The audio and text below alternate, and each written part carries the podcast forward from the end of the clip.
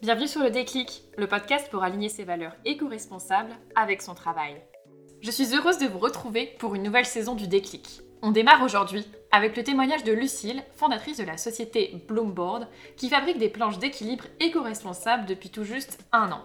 Déjà sensible au fait d'aligner ses valeurs avec son métier, Lucille a entamé un changement de carrière début 2020 et décide alors de quitter son métier de directrice de projet événementiel. Elle se lance ensuite à son compte afin d'accompagner les entreprises à réduire leurs déchets produits lors d'événements. En mars 2020, la crise et la pandémie la contraignent malheureusement à stopper toute activité. Confinée en Bretagne et inspirée par le travail du bois, elle décide peu à peu, suite à l'engouement autour d'elle, de lancer sa société de planches d'équilibre en bois.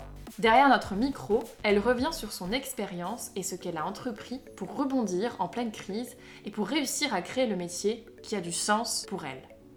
Vous êtes sur le déclic et je vous souhaite une bonne écoute.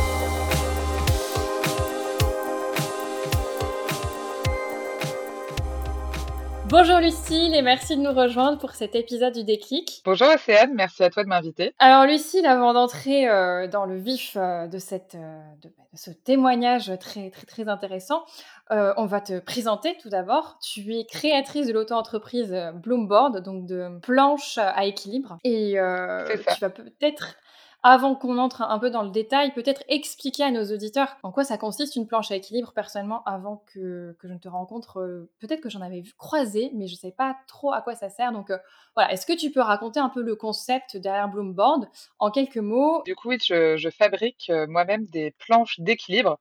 On peut dire à équilibre ou d'équilibre. En gros, ça consiste tout simplement, comme son nom l'indique, c'est une planche qu'on va poser sur un cylindre et qui va permettre, permettre pardon, de travailler son équilibre. Donc ça fait travailler sa proprioception, sa mobilité, de par le déséquilibre qu'engendre la, la planche sur ce cylindre. Et donc, du coup, on va solliciter beaucoup de muscles euh, euh, qui sont les muscles sollicités par le gainage, euh, les abdos, les lombaires, les muscles profonds. Et on va pouvoir, en fait, à force de pratiquer, pouvoir s'améliorer dans, dans sa proprioception et dans son équilibre. C'est un sport assez fun qui est très utilisé par les surfeurs.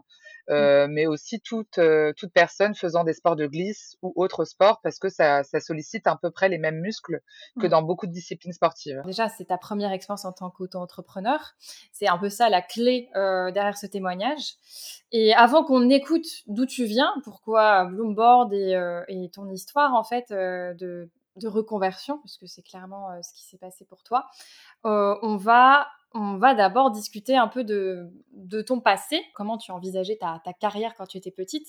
Et j'ai une question que je pose à tous mes invités. Peut-être qu'un jour j'arrêterai de la poser, mais bon, euh, je la trouve assez chouette. C'est euh, qu'est-ce que tu voulais faire quand tu étais petite? À quoi tu, rêvais comme, euh, comme métier? En vérité, moi, j'avais pas de. Chaque mois, je changeais d'idée. J'avais toujours envie de faire plein de choses. J'étais toujours dans la euh, un moment, je faisais beaucoup d'équitation, donc je voulais avoir un ranch et des chevaux. À un autre moment, euh, j'ai fait beaucoup de gymnastique rythmique et sportive, et du coup, je voulais être athlète. À un autre moment, euh, je voulais être chanteuse, alors que j'avais j'ai une voix horrible en chantant, mais j'avais toujours plein de passions, plein de rêves, mais jamais j'ai été, j'ai voulu être styliste pendant pas mal d'années, j'ai voulu être artiste parce que j'ai fait les beaux arts. j'avais toujours plein de rêves, sans vraiment savoir vers quoi aller. Mmh. Mais je trouve ça pas mal aussi de pas avoir eu qu'un seul rêve comme beaucoup de gens. Moi, j'en avais des milliers que je voulais essayer d'avoir et de faire, mais, mais bon, on peut pas tous les faire. Non, non, non, c'est clair. Euh, mais euh, au final, tu t'es dirigé euh, dans, dans, le domaine du marketing. Est-ce que tu peux nous raconter un peu pourquoi tu as choisi cette voie-là et comment tu voilà comment ça s'est passé pour toi tes premiers pas dans ta vie salariée? D'ailleurs, quelle était cette vie salariée? Est-ce que tu peux revenir là-dessus Il faut savoir que depuis très jeune, j'ai participé à des festivals de musique en tant que bénévole. j'ai fait pas mal aussi de, de stage sans vraiment le vouloir, en rencontrant des gens et, du coup dans le milieu de l'événementiel. Et j'ai eu un, un, petit déclic étant dans les études. J'étais en, en, licence au Danemark, une licence business marketing international. Et, et là-bas, je me suis rendu compte qu'en fait, ce qui me faisait vibrer un peu, c'était l'organisation des événements que j'avais pu faire dans d'autres expériences que j'avais plus jeune. et donc, en, au Danemark, j'ai essayé de trouver un mmh. master que je pouvais faire en lien avec l'événementiel. Et j'ai trouvé euh, un master en, à Bordeaux dans une école euh, de commerce. Et c'est là-dedans que j'ai eu mes premiers, on va dire mes premiers cours théoriques sur sur cette, enfin sur ce mmh secteur-là. Et en, durant mon master, en deuxième année, j'ai rencontré, j'avais des intervenants, en fait, c'était des professionnels du, du métier. Euh, et j'ai rencontré la personne, enfin le boss, avec qui je suis restée pendant euh, ah plus de six ans euh, dans une agence événementielle à Paris. Ouais. J'aimerais bien qu'on discute un peu, voilà, comment comment ça s'est passé pour toi, ce que j'appellerais, ce que tu disais en, off tout à l'heure, ce premier déclic en fait, où tu t'es rendu compte que voilà, la, tes, tes, valeurs n'allaient plus trop avec le, ce type de job dans l'événementiel qui pourtant voilà, te fascinait énormément. comment ça s'est passé pour toi, cette prise de conscience où en fait tu n'étais peut-être plus trop à ta place dans, dans, ce, dans, dans ce rôle, dans ce job, dans ces responsabilités euh? bah, Au début, euh, euh, dans l'événementiel, c'est assez incroyable. On parcourt le monde, on voit plein de choses, on met en place des événements avec des moyens surdimensionnés des fois. Enfin, moi, j'avais beaucoup de projets qui valaient des millions d'euros. Euh, donc, du coup, c'est des millions de choses qu'on met en place aussi euh, pour un événement. C'est beaucoup de gens. Et du coup, au début, on s'en rend pas vraiment compte. Mais à force, quand on essaye de... Euh, quand on commence à avoir la responsabilité de la totalité d'un événement, on se voit aussi l'envers du décor.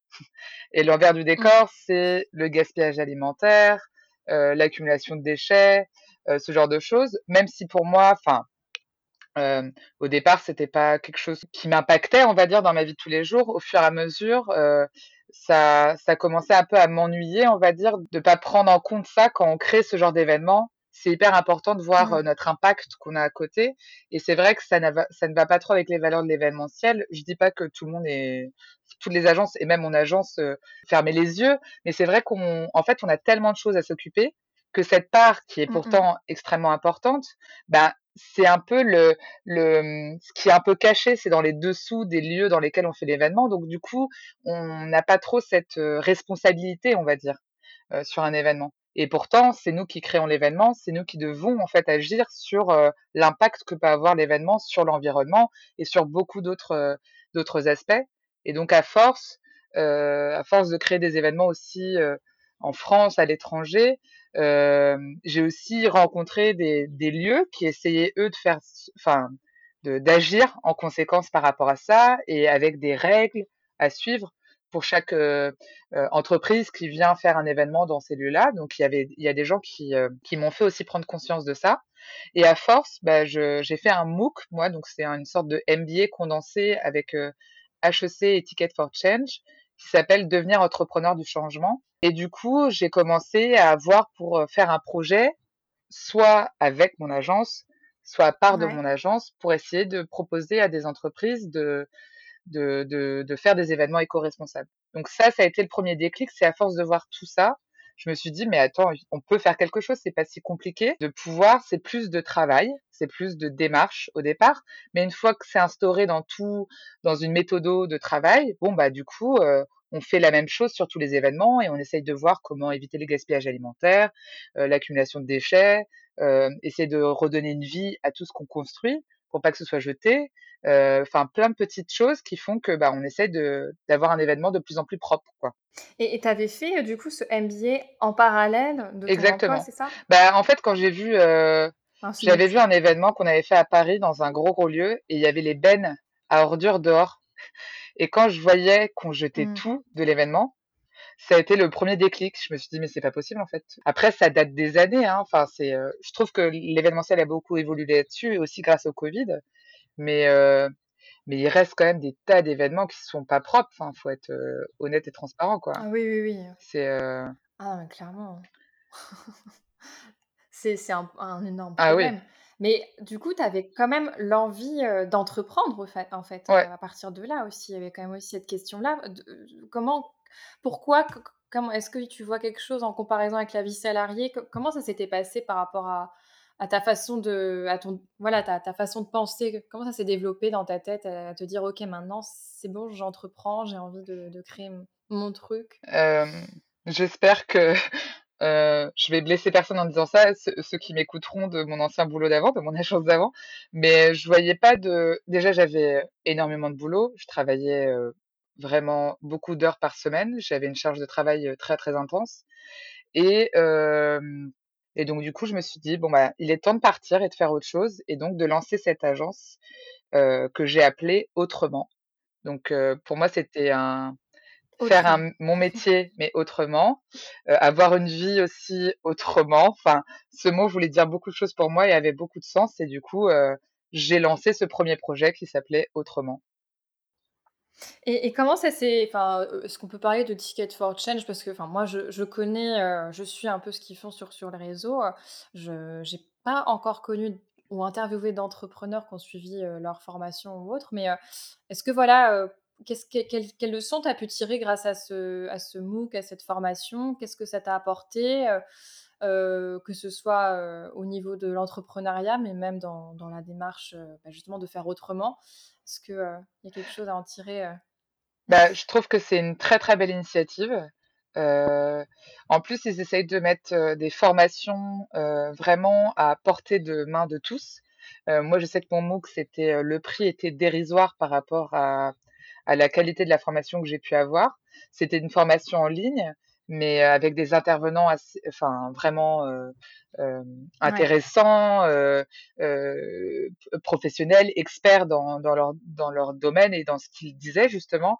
C'était hyper euh, instructif et, et c'est surtout vraiment une, une ouverture d'esprit sur changer un peu. C'est pas parce que la société à l'heure actuelle est figée comme ça qu'on peut pas essayer de la modifier et de la faire devenir autre chose. Et du coup, c'était vraiment une, c'est vraiment une démarche euh, à la fois euh, mmh. sociale, euh, sociétale, euh, enfin vraiment dans et de changer aussi la mentalité. Enfin, moi j'ai trouvé ça euh, vraiment formateur et et ça m'a conforté parce que ils mettent aussi à l'image d'autres entrepreneurs qui ont changé les choses et change les choses. Et du coup, ça donne tout de suite une notion de, bah, en fait, c'est possible. Exactement. Parce que avant, on n'a pas trop, enfin, moi, j'avais quelques entrepreneurs dans mon entourage, mais c'était souvent des gens en groupe, mmh euh, un groupement de personnes qui avaient lancé des startups ou qui avaient lancé euh, euh, bah, leur agence ou ce genre de choses. Et du coup, j'avais jamais eu le, le, le, le, témoignage de gens qui s'étaient lancés seuls et pourtant qui ont vu des montagnes et qui ont gravi des montagnes pour pouvoir lancer ce qu'ils ont fait, mais qu'en fait tout est possible une fois qu'on a la détermination, on peut le faire. Et, euh, et, ils apprennent aussi du coup à construire une idée, à, à pouvoir justement modéliser tout ça et à t'accompagner en fait dans cette réflexion et dans euh, euh, ce projet. Ils font travailler en fait leur formation, en tout cas celle que j'ai suivie avec HEC, c'était vraiment euh, chaque personne qui participait à SMOOC était aussi euh, correcteur des autres parce qu'on devait lire les projets des autres, euh, corriger les projets des autres, donner notre avis sur le projet des autres. Et donc, du coup, ça permettait aussi de construire euh, notre travail, de comparer aussi parce qu'il y avait plein d'idées complètement différentes. Hein. chacun avait une idée différente et du coup, de, de voir la construction, la... et sans pour autant vouloir copier une idée parce que chacun mmh. était différent et mais c'était plus éveiller un peu le, le projet, quoi, l'idée, quoi. Et j'ai trouvé ça vraiment top, quoi. Je trouve que c'est formidable ce qu'ils font. Mais du coup, ça, cette formation, elle a duré combien de temps? Et en fait, à la fin, enfin, comment ça s'est passé pour toi le, le, moment où tu as dit ciao à ta, ta boîte et, et, à partir de ce, à partir de ce MOOC, comment, comment, comment ça, ça s'est fait en termes de, de temps et tout ça? De durée Donc du coup, j'ai fait ça en janvier 2019, ça m'a au février. Ça m'a pris deux mois. La formation, elle durait deux mois, et après, on pouvait aller dans un. Euh, c'est en fait, il faut ensuite, ils proposent aux gens qui ont participé à ce genre de MOOC. Il y a plein de MOOC différents, hein, il me semble. Hein. Ils ont plein de, de sujets différents. Moi, j'avais choisi celui-ci. Et après, ils font aussi une sorte de de, de camp où ils vont en fait regrouper ces entrepreneurs-là qui sont dans la démarche de vouloir créer autre chose et du coup pour enfin pour vraiment au quotidien les accompagner et être en face à face et être avec eux. Du coup, je je voyais pas la la la possibilité de me joindre à ce groupe-là sans partir de mon agence. C'était très compliqué euh, de, de, quitter, de moi aussi. Euh, c'est comme quitter quelqu'un hein, après autant de temps passé d'investissement, c'est compliqué. Le plus dur en fait pour quitter une entreprise après autant d'années, parce que j'ai d'autres amis qui voudraient se lancer dans des projets et qui ont peur, euh, qui ont des doutes et qui ont peur aussi de ne pas savoir ce qui va se passer après parce qu'on sait ce qu'on a mais on ne sait pas ce qu'on perd. Ce, cette, euh, on utilise souvent cette phrase, mais, euh, mais c'est vrai, c'est la réalité. On, on, sait ce qu'on va perdre parce que, enfin voilà, c'est des relations avec ces gens-là qu'on a qu'on a pendant des années. C'est un travail qu'on connaît. C'est c'est quelque chose de stable après autant d'années. Et du coup, le quitter, c'est euh, partir dans un peu dans l'inconnu. Moi, je partais en plus euh, normalement dans une agence éco-responsable, mais je j'y connaissais rien. J'allais tout faire par moi-même, essayer de tout développer par moi-même et tout ça, etc. Et sauf que bah du coup, euh, il y avait plein de doutes là-dessus et sur le, le, revenu, avoir de l'argent, pouvoir s'en sortir financièrement. Et je sais que ça fait peur à plein de gens, mais en fait, tout est possible. Et on peut être accompagné parce que euh, malgré tout, Pôle emploi, moi, je les ai contactés, ils m'ont accompagné dans cette création à plus ou moins euh, euh, échelle, euh, mais, mais voilà, mais, mais en tout cas, je sais qu'on n'est pas seul quoi dans cette démarche-là et on est de plus en plus à passer le pas. Il faut pas avoir peur de ça, quoi. on parle d'aspiration autre. donc voilà, nous, l'histoire, en fait, ton histoire est encore plus intéressante, même si je pense que sur le moment, tu, tu n'utiliserais peut-être pas ce qualificatif. C'est que tu t'es lancé dans une agence qui s'appelle donc Autrement, qui avait pour but d'accompagner donc les entreprises à, gérer leurs événements d'une façon plus euh, écologique, éco-responsable, à, mieux maîtriser leurs déchets, euh, euh, voilà, qu'ils ont engendrés pendant les, événements, hein, puisque c'est un peu le mot clé, événement. Sauf qu'en fait, tu t'es lancé en janvier et qu'en mars, il y a eu le Covid, donc ce qui a mis du coup un stop un peu à, à ton élan. Euh, alors, je vais pas te demander de revenir là-dessus parce que je pense que c'est un peu une question euh, un peu idiote de demander comment tu tu t'es senti à ce moment-là. Mais euh... comment, enfin, comment t'as comment t'as envisagé, enfin, je veux dire, quand tu as vu les annonces avec tout ce qui se passe avec le Covid, parce que ça paraissait irréaliste et euh, voilà, il y a pas mal de gens qui se sont digitalisés, qui ont rebondi et tout. Comment t'as pris les choses? Est-ce que tout de suite tu t'es dit bon, c'est mort, j'insiste pas et voilà voilà, comment, comment ça a été ta, ton, ton, cheminement pour avancer, entre guillemets, pour euh, voilà, essayer de pas... Euh, Au début, donc j'avais eu pas mal de, de, projets à droite à gauche, donc ça allait plutôt bien euh, mon début d'activité. J'avais aussi du coup des événements en lien avec mon ancienne agence qui m'avait demandé quand même de travailler avec eux en free sur des, des projets. Et puis je lançais à côté aussi ma prospection avec du coup ma, ma, mon agence éco-responsable, enfin permettre aux gens de faire des événements éco-responsables. Donc tout ça se cheminait bien, euh, vraiment mmh. très bien. et puis en mars, du coup, euh, on entendait déjà parler plus ou moins euh, euh, du coup de ce Covid qui était en Chine et tout ça, etc. Et puis moi j'avais beaucoup, on avait beaucoup de clients qui avaient peur en fait parce qu'il y avait pas mal de séminaires à l'étranger qui s'annulaient. Euh, du coup, ça faisait écho à, enfin, qu'est-ce qui va se passer quoi Est-ce que du coup on avait déjà les prémices de bon bah est-ce qu'on fait des événements Est-ce qu'on fait pas des événements Est-ce qu'on fait venir des gens de l'étranger pour nos événements Enfin, comment tout ça se passe? Parce que c'était assez compliqué. Donc du coup, ça a amorcé un peu le fait de ouh, il va se passer quelque chose, mais ça va pas être cool. ouais. et, euh, et moi, j'étais, euh, faut savoir que j'étais au Maroc pendant deux semaines à ce moment-là. J'avais très très peu d'accès à mes mails et à mon téléphone parce que du coup, euh, euh, mmh. c'était des vacances euh, que je voulais faire depuis des années où, où c'était vraiment prendre le temps pour moi. C'était ma nouvelle démarche de, de vivre autrement et de pouvoir profiter du temps quand on est en vacances pour avoir des vacances. Et, et je rentre de vacances et là j'ai un peu, donc ça c'était début mars, et là j'ai un peu du coup tout qui retombe. C'est-à-dire que beaucoup de gens commencent à annuler des événements de peur d'eux. Donc, mmh Du coup, ça commençait petit à petit. Il y avait euh, beaucoup d'échos, il y avait des bruits de couloir. Il y a l'Italie était déjà et commençait à être contaminée. Du coup, euh, il y avait un peu tout ça et euh, jusqu'au moment où il y a l'annonce du cher président qui nous dit que confinement pendant deux semaines. Donc à l'époque, c'était que deux semaines. Et moi, j'avais des événements du coup, tout s'annule, donc tout se fige. Et puis, une fois en confinement, on voit que la situation ne, ne bougera pas d'ici un long moment.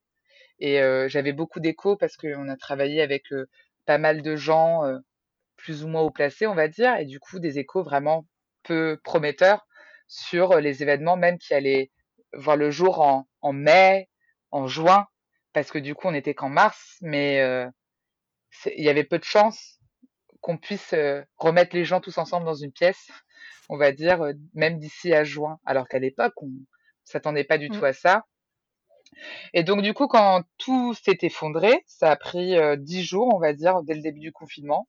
Et là, ça a été l'hécatombe de tous les événements qui étaient prévus sur l'année. Et euh, bah là, du coup, bah plus de travail, donc plus d'argent. Moi, il faut savoir qu'en plus, j'étais venue me confiner chez mes parents en Bretagne. Ouais, j'étais une exilée de Paris. je sais que c'était pas très bien, mais mais j'habitais dans un 29 mètres carrés à Paris sans extérieur.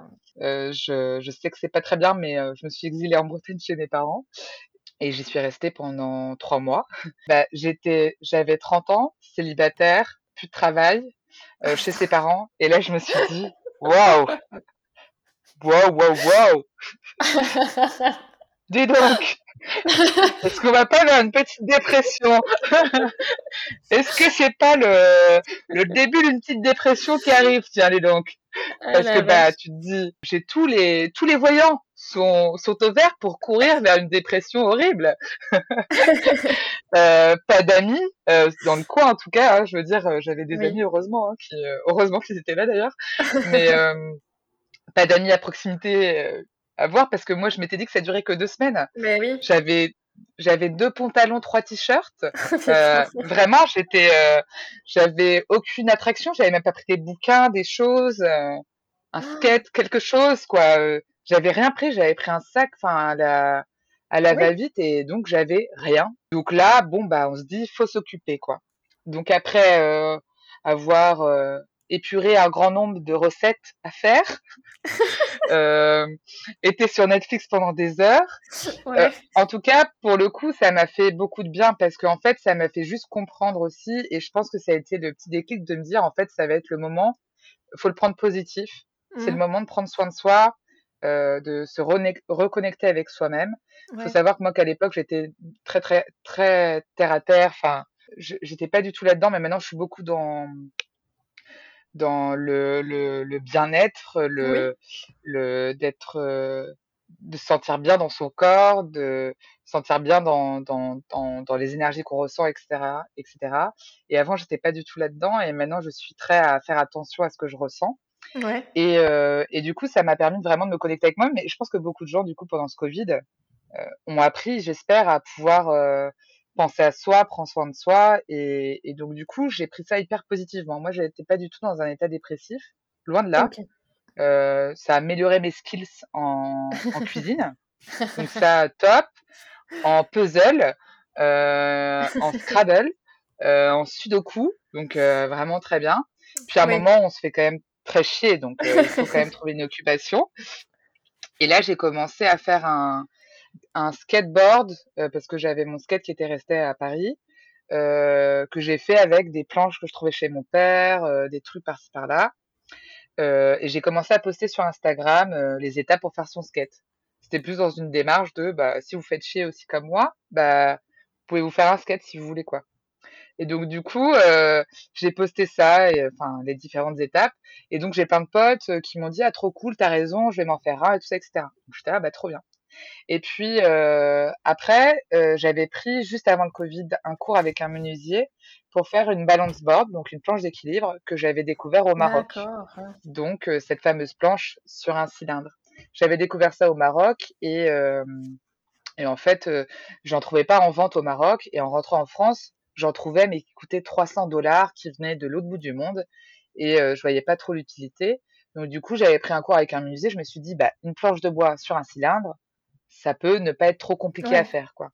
Donc j'ai pris un cours avec un menuisier, j'ai fait ma première planche et puis bah dans le dans le confinement tout ça, l'annonce, j'avais rien pris avec moi donc j'avais laissé laissé cette planche euh, à Paris et du coup je me suis dit bon bah je suis en Bretagne, j'en aurai une pour chez mes parents plus tard.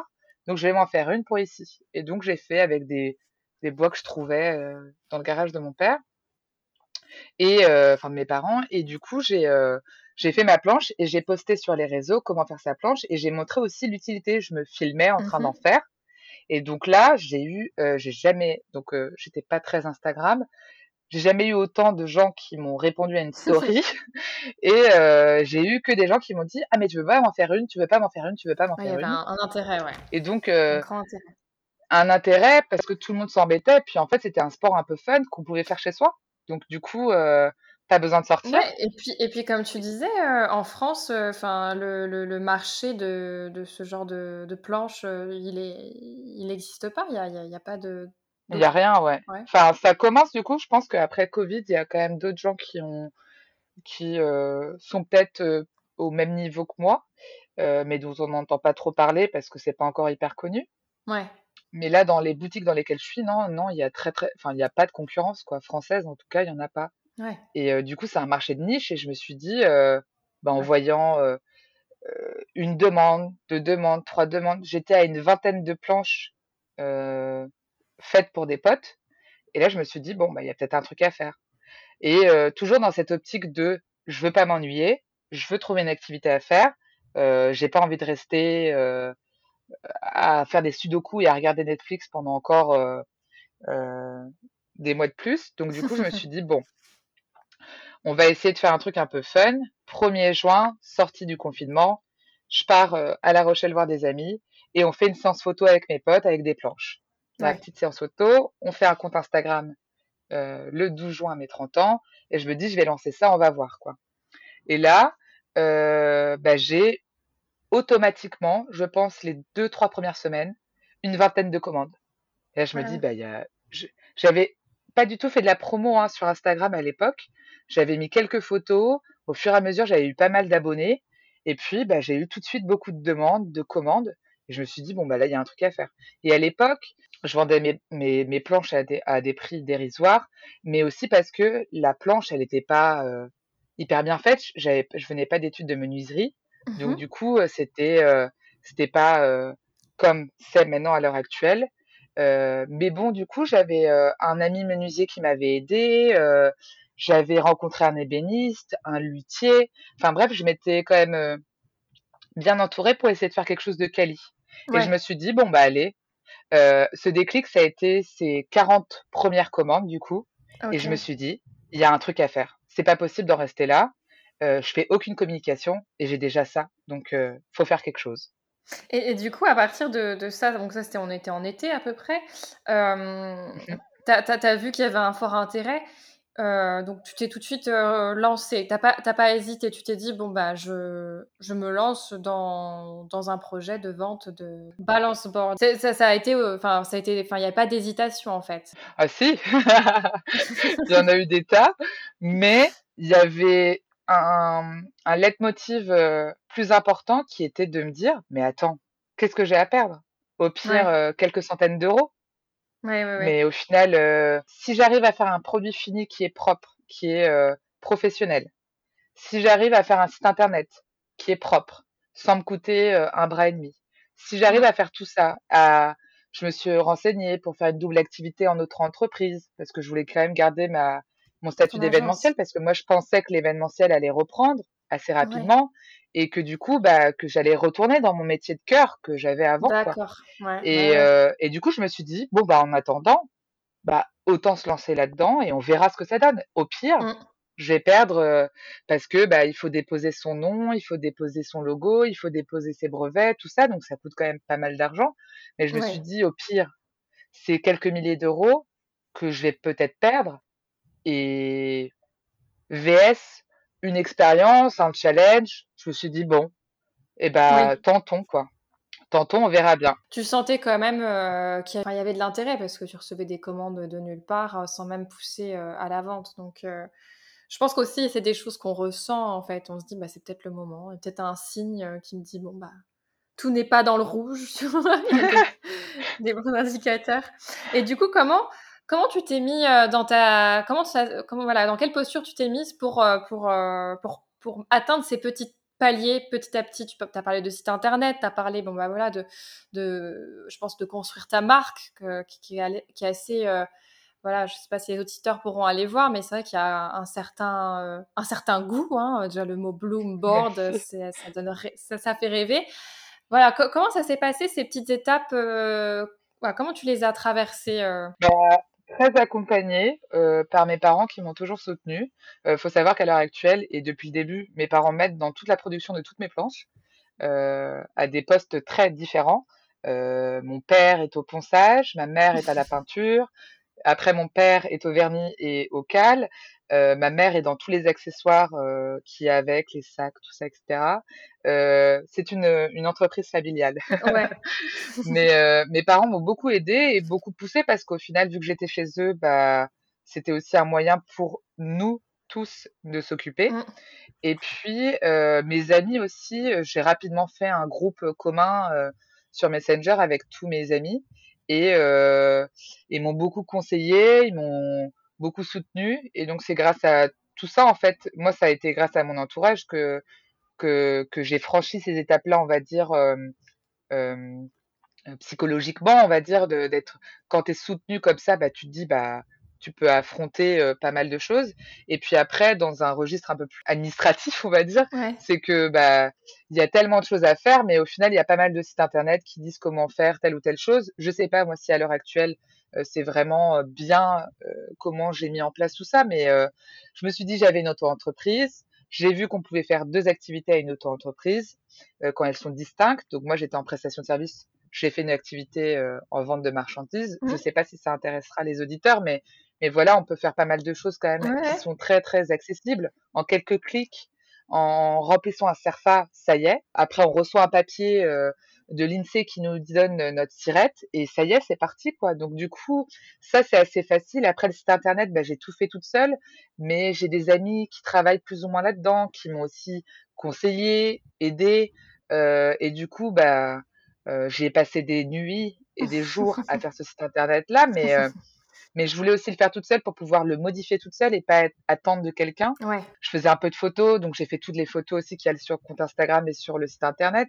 Et puis euh, j'ai fait des montages vidéo pour essayer de faire des éléments de com. Enfin, tout ça, ça s'est fait plus ou moins naturellement en essayant de faire tout un peu soi-même, euh, autodidacte. Mais comme j'ai pas la prétention d'être menuisière, je sais faire des planches d'équilibre. Je fabrique mes meubles chez moi, mais j'ai pas la prétention d'être menuisière parce que j'ai pas suivi de formation de menuiserie. Ouais. J'ai tout appris comme ça. Euh, euh, sur le tas, en y mettant un peu de volonté, en essayant de regarder des tutos sur Internet, en suivant une ou deux formations d'un menuisier euh, euh, espagnol, un autre canadien, en testant aussi avec des amis d'amis menuisiers. Avec moi, je travaille à l'heure actuelle dans un dans un atelier d'un luthier qui fait des cornemuses ouais. au fin fond de la Bretagne. Et, euh, et lui aussi, non mais c'est vrai, il est au fin fond, à le Christ, donc du coup c'est quand même pas très connu. Et, euh, et du coup euh, c'est c'est lui aussi qui me conseille. En fait, je pense que faut faut accepter d'être aidé. Mmh.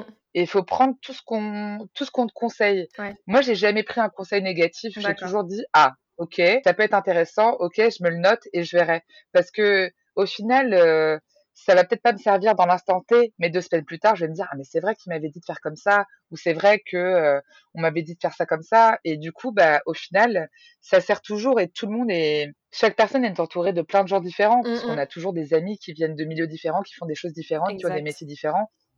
On n'est pas tous comptables ou pas tous euh, j'en sais rien, euh, infographiste ou autre. Et du coup, bah, tout le monde a des, a des expertises et donc apporte euh, son aide à, à, à ça, quoi. Tout, enfin, voilà. tout à fait. C'est l'entraide, quoi. C'est le partage, quoi. Ouais, non, c'est tout à fait ouais. Donc, tu t'es, on va dire que tu as construit Bloomboard de façon autodidacte, mais épaulé par, par tes proches. Aujourd'hui, là, je, je, note bien, à, l'heure où le podcast sera publié, ce sera en novembre, ça fera un an que tu as lancé euh, le e-shop. Euh, qu'est-ce que tu, comment tu résumerais euh, cette année qui s'est passée? Qu'est-ce que tu as appris? Comment ça s'est passé en fait? Bon, Il y a eu beaucoup, euh, beaucoup de doutes. J'en ai toujours à l'heure actuelle parce que même si là, je suis épaulée par je ne sais pas si ça intéressera, mais Pôle emploi en tant qu'acteur d'entreprise, ils, ils, accompagnent quand même parce qu'on on a en fait, au, prorata du chiffre d'affaires, on reçoit quand même une indemnité chômage, euh, ce qui est cool, parce que du coup, on peut quand même avoir euh, quelque, enfin, plus ou moins une somme assez fixe par mois, même si moi, euh, tout ce que je gagne avec Bloomboard, je le réinvestis tout de suite dans quelque chose. Mmh. Ça va en trésorerie ou dans l'achat de nouvelles marchandises ou dans des nouveaux prototypes ou dans ce genre de choses. Je ne, je ne récupère aucun argent de Bloomboard à l'heure actuelle pour pouvoir euh, essayer de développer cette marque-là. Et du coup, c'est vrai que ça met beaucoup de doutes, de peur, d'appréhension, de la peur de, de bah, quand ça s'arrêtera, cette aide de Pôle emploi, euh, est-ce que je pourrais avoir un salaire? Est-ce que je pourrais toujours, toujours continuer à, à développer cette marque? Euh, Et du coup, c'est toujours des doutes. Mais en fait, face à toutes les joies qu'on a, parce que voir que cette entreprise continue à évoluer, il y a tous les jours des gens qui me contactent, soit des boutiques, euh, c'est top, on voudrait avoir vos plans chez nous, soit un média, oh j'ai trop envie de parler de votre marque, ça a l'air super, soit juste un client qui va me dire j'ai adoré utiliser votre board, j'adore, j'utilise tous les jours, ou alors un influenceur qui me dit j'aimerais trop euh, pouvoir communiquer sur votre produit, je trouve ça génial. Et en fait tous les jours on est sollicité par quelqu'un qui va nous montrer qu'il y a un intérêt, que qu'il y a quelque chose en fait et qu'il y a un, ça peut devenir un succès. Donc du coup, faut faut pas lâcher parce que c'est grâce à ça en fait qu'on se dit alors mais attends, je peux faire quelque chose. Ah non mais attends, faut que je développe autre chose, faut que je développe des nouveaux trucs, faut que faut que j'imagine autre chose, faut que là le en novembre, donc quand le podcast va sortir, je pense que je serai à 300 planches vendues si on reste dans la la lignée, ouais. euh, dont euh, 180 planches euh, via le site internet. Euh, et du coup, je pense que je serais arrivée à ce niveau-là. Et donc, en fait, euh, quand on voit tout ça, euh, moi, quand j'étais dans la chambre de mes parents, là, je, je, suis en train de faire ce podcast, podcast, pardon, je suis dans la chambre de mes parents encore, parce que je viens de faire euh, la production de planches. Et bah, il y a, quand j'ai imaginé ce projet, il y a un peu plus d'un an et demi, je m'attendais pas à être dans cette chambre-là et à avoir euh, fabriqué. Là, j'ai fabriqué, euh, je viens de finir une nouvelle production et je suis à 300 planches fabriquées. Ah oui, oui. Euh, et du coup, je je pouvais pas m'imaginer en arriver là en fait, ah ouais. d'avoir euh, accompli tout ça en un an. Et je sais que quand on est persuadé qu'une idée peut fonctionner, il faut juste en donner les moyens, euh, pas forcément financiers, mais aussi euh, juste la, la, motivation, la rage de pouvoir réussir à faire ça. Il faut pas faut pas avoir peur. Euh, il y a des périodes où je doute hein, énormément, c'est normal. Et puis je suis toute seule. Donc mmh. moi, il y a plein de jours où je suis toute seule chez moi, face à mon ordinateur et à essayer de développer tout ça et, ouais. et à voir des trucs qui fonctionnent pas et à dépenser de l'argent dans des trucs qui ne fonctionnent pas. Mmh. Et c'est toujours un peu grisant, ça fait peur parce que c'est son propre argent. C'est ça. Mais euh, mais au final, faut faut pas désespérer parce que au pire, qu'est-ce qui se passe? C'est juste que ça s'arrêtera et je ferai autre chose. Ouais. Au pire. Ouais. Du coup, c'est pas grave, quoi. Il y a, j'aurais tenté, j'aurais fait cette expérience, j'aurais passé du temps avec mes parents, avec mes amis, j'aurais une nouvelle vie, j'aurais pu me recentrer sur moi, et voilà, quoi. Donc, ça aurait été que du positif. Donc, au pire, ça, ça s'arrêtera, mais c'est pas grave. Ouais, c'est une, c'est, c'est une belle, une belle morale, mais il y, a, il y a beaucoup de gens qui ont des croyances limitantes, euh, surtout par rapport au, à tout, à, au financement, comment je veux en sortir. Euh, euh, mais il y a toujours une solution, comme tu dis. Au pire, ça s'arrête et, euh, et, voilà, tu peux toujours trouver un, un, job et rebondir. Au pire, tu fais un job à côté. Il euh, faut voir après comment tu limites ton temps. Ou au pire, enfin voilà, il y, y a, il faut. En fait, je pense que c'est ce que tu dis. Il faut être rationnel et au final, tout ce que tu gagnes derrière, il n'y a pas de, il a pas de, il a pas de prix parce que enfin, non et puis la fierté de, de voir tout aussi, ce que tu as fait. Ouais. Et puis c'est aussi croire en soi. Enfin, je sais pas, mais tu vois, par exemple, euh, euh, toi aussi, via ton podcast, c'est que tu crois aussi en cette parole, en, en ces témoignages pour aider d'autres gens. Ouais. Et, euh, et du coup, moi, je trouve ça hyper important, en fait, de croire en, en ce qu'on croit aussi. C'est-à-dire que bah, d'être persuadé que, que, ça peut servir, en fait, enfin, que ça, ça, que ça servira toujours. Et, et du coup, bah, comparé à, au doute, bah, ça prend le dessus en fait. Et, euh, et, et ce que je me dis tout le temps, c'est au pire, ça s'arrêtera, mais c'est pas grave. Ou au pire, j'aurais un, un, travail à mi-temps à côté pour continuer à le faire, enfin, et toujours avoir euh, pouvoir payer mes factures, quoi. Il y a toujours des des solutions en fait, même si c'est pas moi ce que je rêvais dans mon idéal de vie, c'était avoir un métier qui fasse gagner beaucoup d'argent, avoir une maison avec une piscine, un mari, des enfants, un chien, j'en sais rien. C'est pas vraiment ça mon rêve. Euh, ça n'a pas vraiment été toujours ça mon rêve. C'était plus de faire des tours du monde et tout ça, etc. Mais bref, j'ai eu plein de rêves. Moi, j'ai toujours plein de rêves. Et bah même si j'ai pas atteint ces, ces objectifs de vie qu'on se donne, mais aussi via la société, hein. bon ça c'est un autre débat, mais euh, oh il est, il est, très lié, il est très lié, ouais oui. il est très lié quand même parce que c'est des, euh, en fait c'est des euh, obstacles qu'on a face à la société aussi, qu'on se met soi-même, parce que du coup il faut on, être dans une on est persuadé qu'il faut qu'il faut faire comme ça pour être heureux. En fait, pas du tout. Et, et moi c'est ce que je me suis rendu compte avec Bloomboard. ça m'a je vais faire un petit jeu de mots par rapport aux planches d'équilibre, mais ça m'a donné un équilibre aussi là-dessus. Et euh, un équilibre dans le sens où euh, de relativiser en fait. Enfin, peut-être que je suis pas au niveau d'autres personnes à 30 ans. Euh, maintenant, j'en ai 31 et je me dis bah c'est pas grave parce que moi, je, là, je fais quelque chose auquel je crois et, et j'ai envie de continuer là-dedans et on verra bien où ça me mène. Et, et, voilà quoi, faut, faut se lancer quoi. Lancez-vous ça marchera, ou au pire ça marchera pas, mais c'est pas grave, vous, vous aurez fait le pas de vous lancer. Et c'est pas la fin du monde, quoi. J'aime ça. Ça pourrait faire une belle phrase de, fin, de, de, de fin euh, pour, clore, pour clore le podcast. J'avais quand même deux, trois questions à te poser avant de le clore. Euh, donc, euh, mais j'avais une question un peu plus sur la démarche écologique, justement, parce que tu, tu dis justement que euh, ça donne un peu un sens. Enfin, ça donne un sens. Tu as, l'impression, c'est ce que tu dis hein, dans les réponses, les gens qui te parlent, euh, tu vois les commandes, tu vois l'intérêt en fait que tu, suscites avec euh, ces, planches. mais aussi, du coup, il y a, aussi une démarche écologique dans, ton choix. J'aimerais, dans ton choix bah, d'entreprise.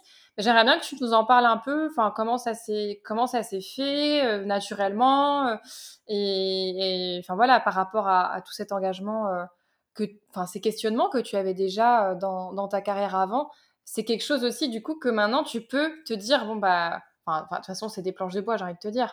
Mais bon, tu aurais très bien pu aller chercher un, bois euh, hyper cheap, euh, je sais pas, s'il y a, tu vois, il y a des comparaisons à faire. Même un bois dans de Chine ou un bois qui vient pas de forêt durable ou un. Tu peux choisir plein de bois ou qui sont pas du tout propres en fait, enfin pas conçus proprement et qui viennent de l'autre bout du monde et qui coûtent trois fois moins cher et toi, toi, tout de suite, tu t'étais dit non, moi c'est mort. Enfin, tu... enfin, comment ça s'est passé? Toi, j'étais dans une démarche de recyclage et en gros, au début, quand j'ai fait mes planches, c'était avec du bois que je trouvais dans le garage de mon père. Donc, mon père a toujours, mon père garde tout parce qu'il dit tout le temps que ça peut servir. Et donc, du coup, j'ai récupéré à la base des planches de bois qu'il y avait donc chez mes parents. j'ai récupéré des vieux pots de peinture qu'ils n'utilisaient plus du tout, mais qu'on accumule parce que bah, on a peint bah telle chose, telle chose, et on garde un pot de peinture. Donc au début, j'étais plus dans faut finir ça parce que même si c'est pas propre, même si c'est pas de la peinture propre, même si c'est pas du bois propre, mais ça reste des choses qu'on a chez nous. Donc autant les utiliser, les finir pour pouvoir euh, bah, finir ça quoi. Donc au départ, j'étais dans cette démarche-là. Donc au début, j'avais acheté du bois déclassé. Donc du bois déclassé, euh, je veux pas me méprendre sur euh, la réalité de ça, mais mais de, de ce que j'en sais moi, c'est euh, du bois en fait qu'on qu'en gros, soit il y a des nœuds, donc des trous euh, c'est des nœuds dans des bois, ça forme des trous des fois, ou alors des, des gros amas de, de, bois concentrés. Ça peut faire des taches. Moi, je trouve ça magnifique les nœuds, mais euh, pour certains menuisiers, c'est c'est pas un bois propre parce que du coup, il est pas lisse, il est pas parfait. Euh, moi, pour moi, je trouve ça magnifique. Et, et du coup, au début, c'est du bois déclassé, c'est du bois qui est qui, qui du coup n'est pas vendu parce qu'il y a des trous dedans. Et c'est moi là-bas, j'utilisais des lattes de parquet qui était déclassé parce que c'était du bois avec des trous, donc on n'a pas envie d'avoir un trou chez soi dans son parquet.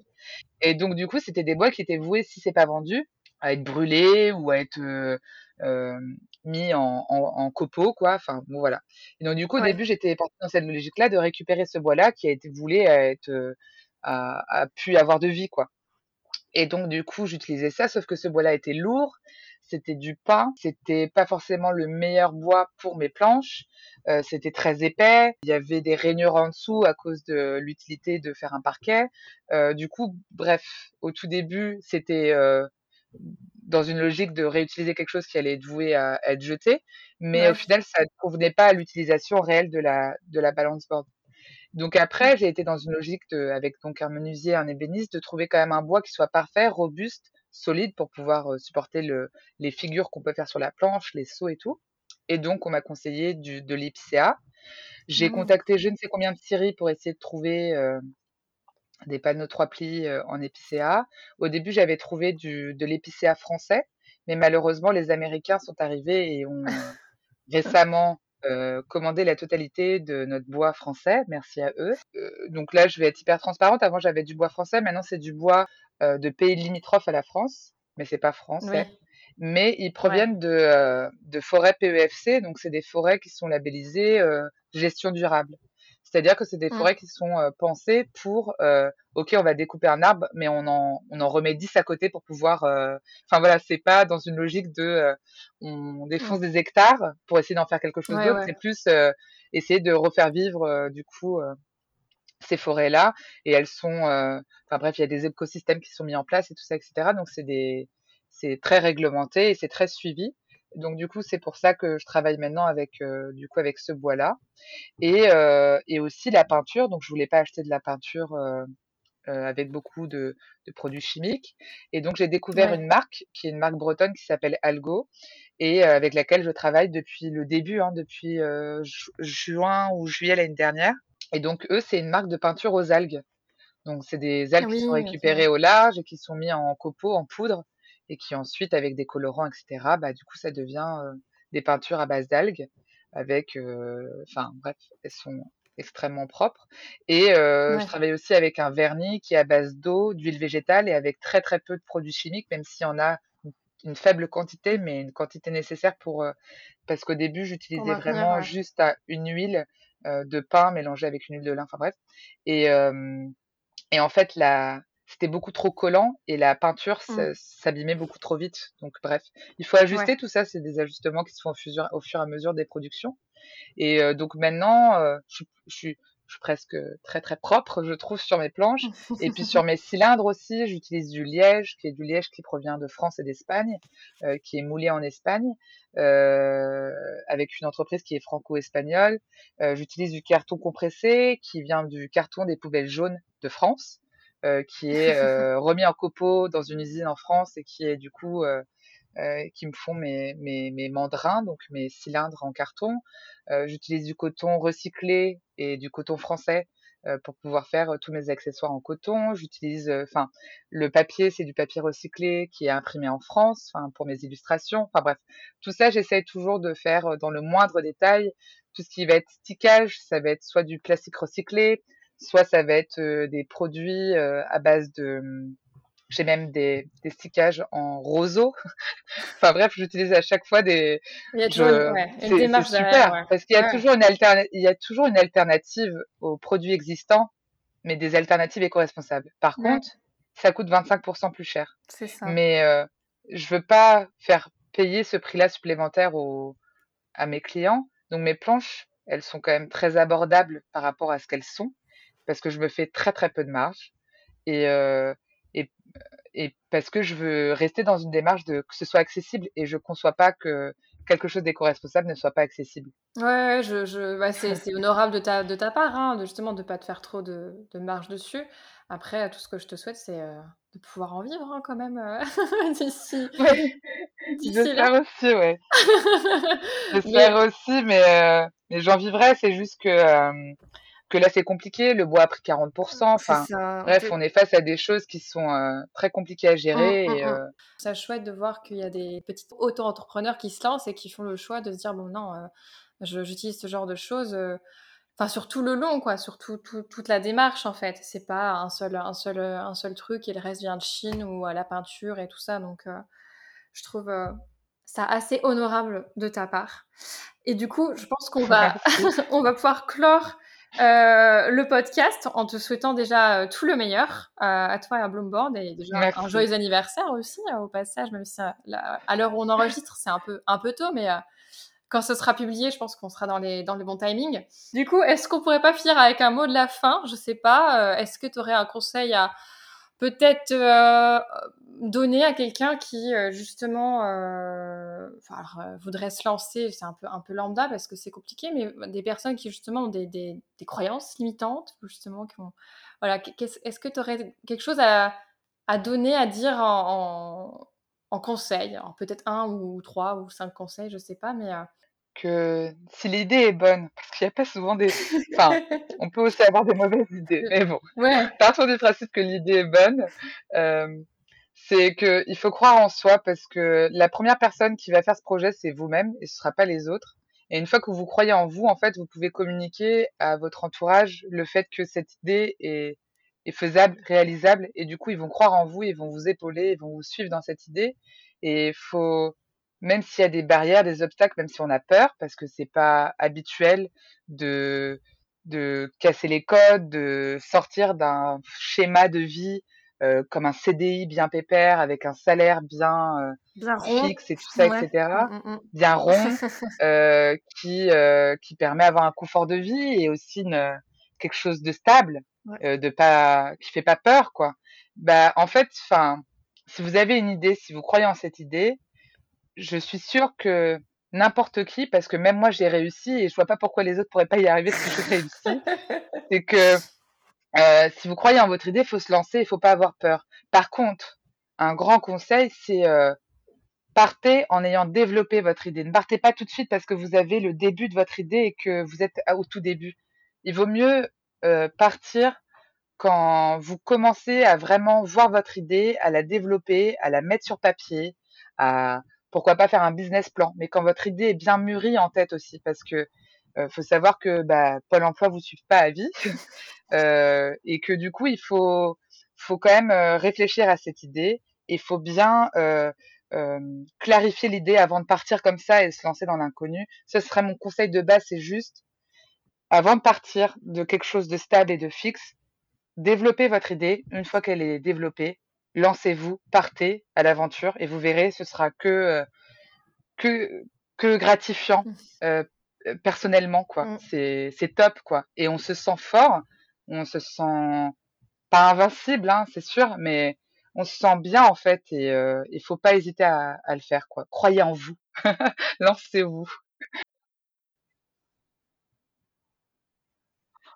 Merci, merci à toi. Merci d'avoir écouté l'épisode. Si vous avez aimé votre écoute, vous pouvez nous soutenir en nous évaluant sur votre plateforme d'écoute préférée, mais également nous suivre sur Instagram sur Merci Lucille pour ces paroles et ces précieux conseils qui clôt magnifiquement bien à bientôt pour de, nouveaux ce épisodes. podcast.